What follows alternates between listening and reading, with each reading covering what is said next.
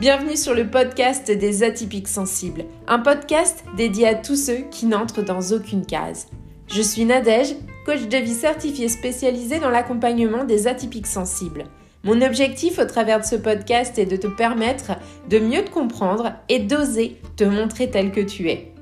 Ensemble, allons faire briller ton unicité. Ici, pas de blabla, mais du peps, de la joie, de la créativité et beaucoup de bienveillance. Si ce podcast te plaît, laisse 5 étoiles et un avis, ça lui permettra de voyager et d'agrandir la communauté des atypiques sensibles. Dans ce dixième épisode, j'ai eu envie de vous partager quelque chose sur euh, un concept qui est relativement nouveau dans le domaine de l'éducation et de la psychologie, la double exceptionnalité. Alors on la retrouve euh, dans, quelques documents euh, outre-Atlantique, mais très très peu en France. Qu'est-ce que c'est que ce truc? C'est en fait euh, une notion qui vient qualifier les, les, personnes qui présentent à la fois un haut potentiel intellectuel et une autre atypie, telle qu'un trouble du spectre autistique, un trouble du déficit de l'attention avec ou sans hyperactivité, une dyslexie ou une dyscalculie ou autre. Ces personnes qui ont une double exceptionnalité, euh, ben, elles ont aussi des doubles défis. Euh, et elles peuvent être un double défi pour les personnes qui les entourent et les accompagnent parce que finalement, les caractéristiques du haut potentiel et de cette atypie qui vient s'y ajouter euh, peuvent se masquer les unes les autres et venir un petit peu parfois masquer des capacités intellectuelles exceptionnelles ou au contraire, euh, les capacités intellectuelles vont venir masquer certaines euh, notions euh, qui seraient détectées si on avait seulement l'atypie qui vient s'y ajouter. Par exemple, si je prends le cas d'un enfant qui va avoir un, un, trouble autistique et un haut potentiel, mais il pourrait avoir des difficultés à interagir avec les autres enfants, même s'il a des compétences de raisonnement avancées.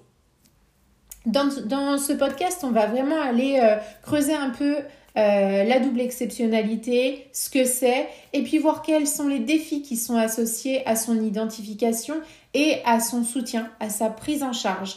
On va aussi aller voir les stratégies qui peuvent aider euh, à mieux comprendre et soutenir la double exceptionnalité. Alors, je l'ai dit tout à l'heure, la double exceptionnalité, c'est un phénomène relativement nouveau dans le domaine de l'éducation et de la psychologie en France.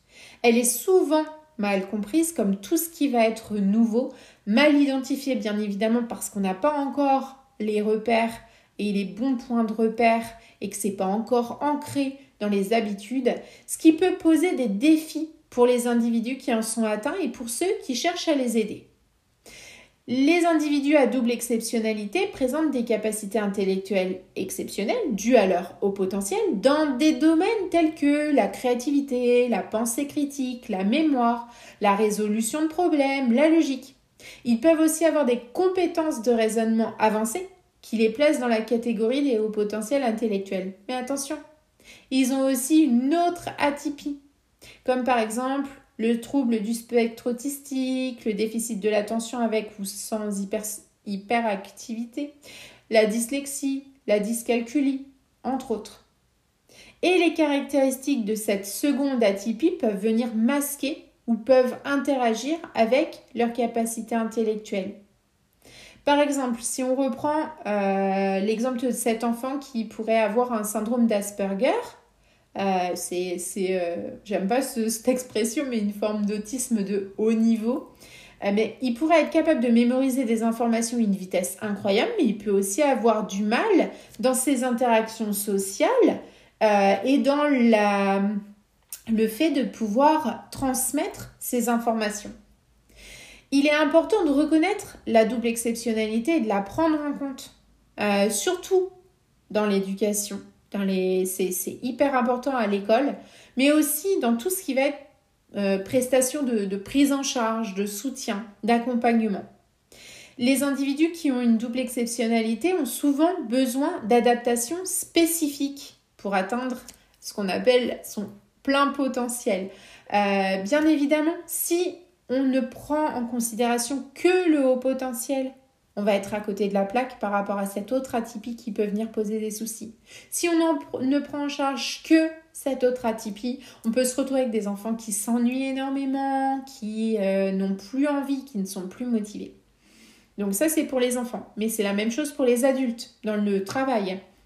On va se retrouver avec des personnes qui vont avoir euh, un niveau de compréhension très très élevé, par exemple, avec le haut potentiel, mais qui vont être incapables de retranscrire à l'écrit euh, ce qu'ils vont avoir euh, compris, entendu, imaginé, toutes les solutions qu'ils pourraient avoir imaginées, parce que finalement, mais il va y avoir peut-être une dyslexie qui va venir freiner le processus écrit. Donc, attention aussi euh, au fait bah, que la double exceptionnalité, c'est quand même quelque chose de nouveau et que beaucoup sont mal informés euh, et pourraient apporter un soutien qui ne soit pas approprié. Ça peut venir entraîner une frustration pour les individus à double exceptionnalité qui peuvent se sentir incompris et sous-estimés. C'est peut-être ton cas si tu m'écoutes.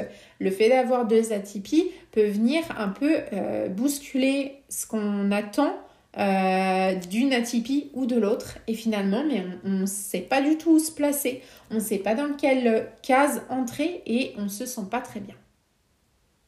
Pour mieux comprendre et soutenir la double exceptionnalité, il est hyper important d'en connaître les caractéristiques.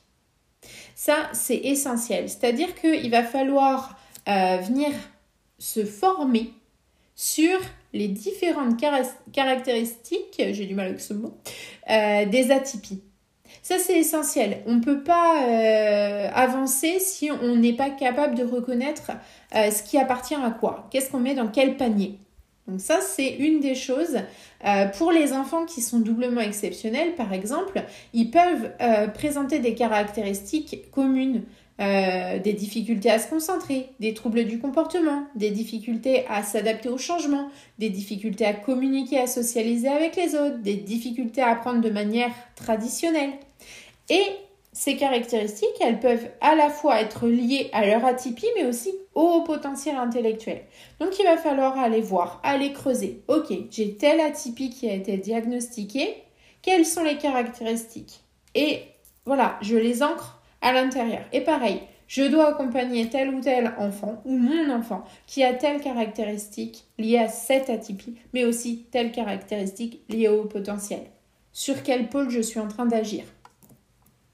Que ce soit pour les enseignants ou pour les parents qui veulent aider euh, des enfants doublement exceptionnels, il va falloir utiliser des stratégies de soutien spécifiques.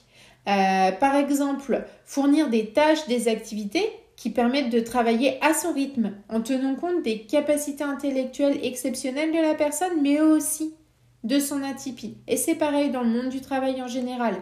Euh, il est hyper important euh, de, faire travailler euh, les différents pôles les uns avec les autres, pour que tout soit cohérent et pour qu'on puisse fournir des informations sur les comportements et les préférences de la personne. Euh, c'est-à-dire qu'on va observer dans le domaine de l'école, par exemple, euh, c'est plus facile de faire comme ci, comme ça, euh, c'est plus adapté de faire comme ci, comme ça. Mais si les parents ne communiquent pas avec les enseignants, peut-être que ce que les enseignants vont avoir trouvé pourrait profiter aux parents, mais qu'ils ne le sauront jamais. Et inversement, quand les parents trouvent quelque chose qui fonctionne, il est important qu'ils aillent l'amener aussi côté scolaire. Alors à voir parce que c'est pas toujours facile facile quand on veut euh, échanger des, choses. Il y a des, des, gens qui sont euh, ouvertes à ça et d'autres non. Donc si on se casse les dents une fois et que ça nous a suffi, euh, c'est ok. Il n'y a pas de souci avec ça. Je sais ô combien ça peut être difficile ce dialogue avec des personnes qui sont fermées. Il est hyper important aussi d'avoir un diagnostic clair dans ces cas-là parce que ce sera mieux perçu d'amener des, façons de travailler si le diagnostic est posé. Donc il faut trouver un professionnel de santé qui soit apte à diagnostiquer l'atypie, à diagnostiquer le haut potentiel. Le haut potentiel, il y a des psys qui sont formés à faire passer les tests et ça c'est plutôt assez facile à trouver. Par contre, pour L'autre atypie, quand on ne sait pas trop vers qui euh, se diriger, le mieux c'est peut-être de se diriger vers son médecin traitant de façon à avoir un premier regard, une première observation et lui pourra nous rediriger vers un spécialiste approprié. Ou alors de se diriger, si on a une petite idée, vers un spécialiste qui peut nous être conseillé par d'autres parents qui vont aussi avoir eu ce parcours atypique. Il peut y avoir des thérapies comportementales, des interventions éducatives spécialisées, du conseil, du soutien, à la fois pour les adultes, les enfants, les parents, les enseignants. Mais ce qu'il est euh, important de comprendre, c'est qu'il faut absolument un service de diagnostic euh, pour pouvoir identifier correctement la typie et intervenir dessus correctement. En conclusion de ce podcast, on a bien compris que la double exceptionnalité, c'est un phénomène complexe qui peut proposer et poser des défis complexes pour les individus qui en sont atteints et pour ceux qui cherchent à les aider. Il est hyper important de reconnaître et de faire reconnaître par un diagnostic la double exceptionnalité quand elle pose problème. C'est vrai que c'est une chose que j'ai pas que j'ai pas abordée, mais bien souvent elle vient poser problème. Donc pour moi ça, devient presque une, une obligation euh, pour pouvoir fournir un soutien qui soit approprié pour aider les individus, euh, comme je le disais tout à l'heure, à atteindre leur plein potentiel. Et que ce soit du côté euh, parents, enfants, adultes, professionnels, enseignants, il va falloir euh, se former aux atypies pour pouvoir euh, faire du mieux possible et utiliser des stratégies spécifiques, adaptées et efficaces. Voilà ce que j'avais envie de vous partager sur la double exceptionnalité. J'espère que ça vous aura plu. Si cet épisode t'a plu, n'hésite pas à laisser un avis, à laisser 5 étoiles, à le partager sur les réseaux sociaux de façon à le faire connaître.